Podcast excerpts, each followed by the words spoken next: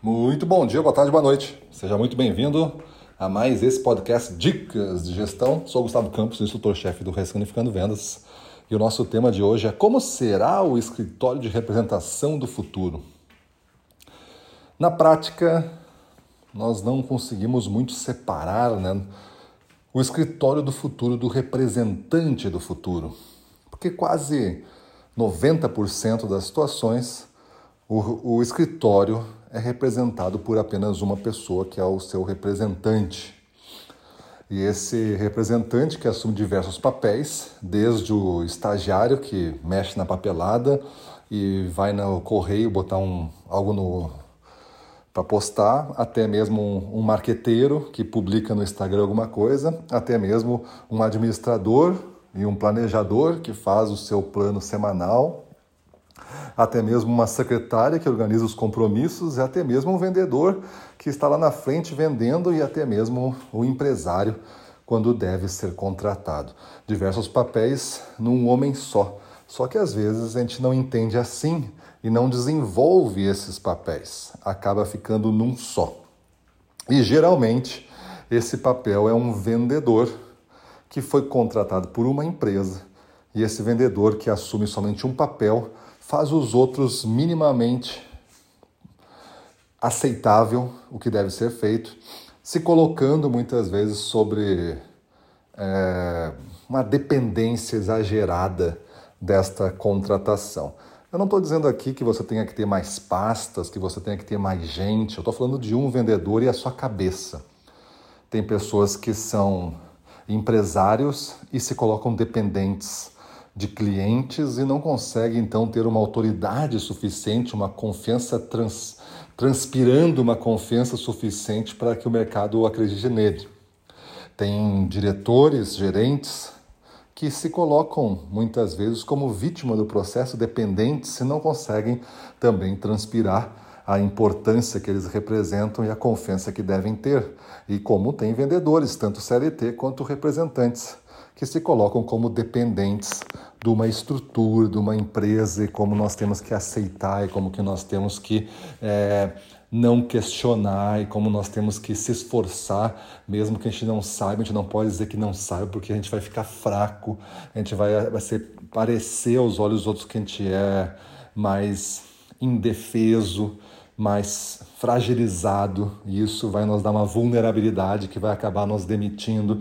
Aí o cara vive inseguro, ele vive no medo, ele vive nessa situação que o faz não relaxar nunca e muito menos porque ele se sente tão fragilizado, não consegue nem reunir forças para buscar uma resposta. Então essa é grande parte Grande parte dos vendedores hoje de escritório de representação se sentem em algum nível desta forma. Desta forma. Para mim, o escritório de representação do futuro ele não consegue ser desassociado deste representante que vai formar esse escritório. Antes de nós pensarmos em diversas atividades que esse escritório, para cada um desses papéis, deverá estar fazendo, dando um exemplo. Como você se apresenta hoje? Para um cargo novo. Vamos dizer que você se apresentou no seu último cargo, não importa se for cinco anos ou dez anos. Foi uma entrevista que você fez? E a entrevista era mais ou menos perguntando qual era a sua experiência, você estava falando da sua experiência, as empresas que passou e tal, os clientes que você tem na carteira, o que, que você vende. Ou é, foi um currículo, geralmente hoje em dia, né? É, manda um currículo e a pessoa é avaliada no currículo. Eu estou vendo aqui o João da Silva, o João da Silva tem um escritório de representação, está formalizado aqui no conselho, tal. Estou vendo aqui essas ideias. É isso, vou contratar o João da Silva. Será que não deveria ser? Eu vou contratar a empresa Marcas e Modas Representação Limitada. E da Marcas e Modas Representação Limitada, inclusive Marcas e Modas era o nome do escritório que eu tinha. A Marcas e Modas é, é, representação limitada, será que tem que representantes tem? Olha só, tem esses representantes no escritório, no caso você tinha mais. Mas vamos dizer que fosse só eu. Nossa, tem o Gustavo, ele é o representante da Marcas e Modas Representações. Vamos chamar a Marcas e Modas Representação, porque eu estou vendo que tem um portfólio de indústrias que trabalha com ele e tal, vamos entender o trabalho que ele faz. E eu começo apresentando, bom, eu a Marcas e Modas, é uma proposta de representação diferente no mercado. Ela trabalha assim, ela faz isso, ela faz aquilo para os seus clientes, ela desenvolve, ela tem uma performance de crescimento em cada território que a gente atua de mais ou menos 30, 34% ao ano.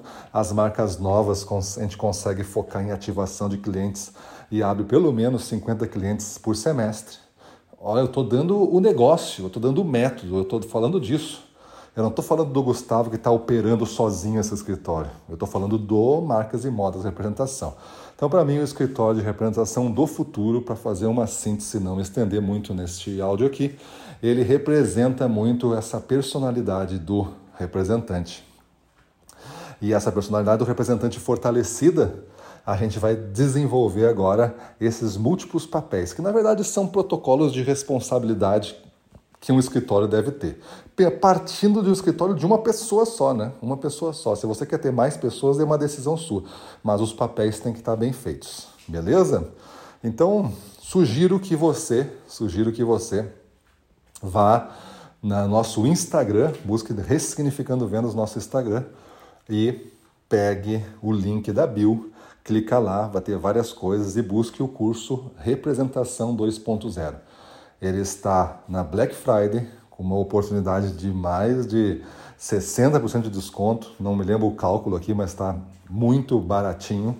Se eu não me engano, é 150 reais para participar desse workshop. Um workshop, vai ser duas noites, duas noites mais profundas, assim, de duas horas e meia, três horas e a gente vai fazer todo um diagnóstico desse escritório atual, vamos fazer um, um plano do escritório do futuro e vamos fazer o, a caminhada, o desenho desse plano para você chegar lá.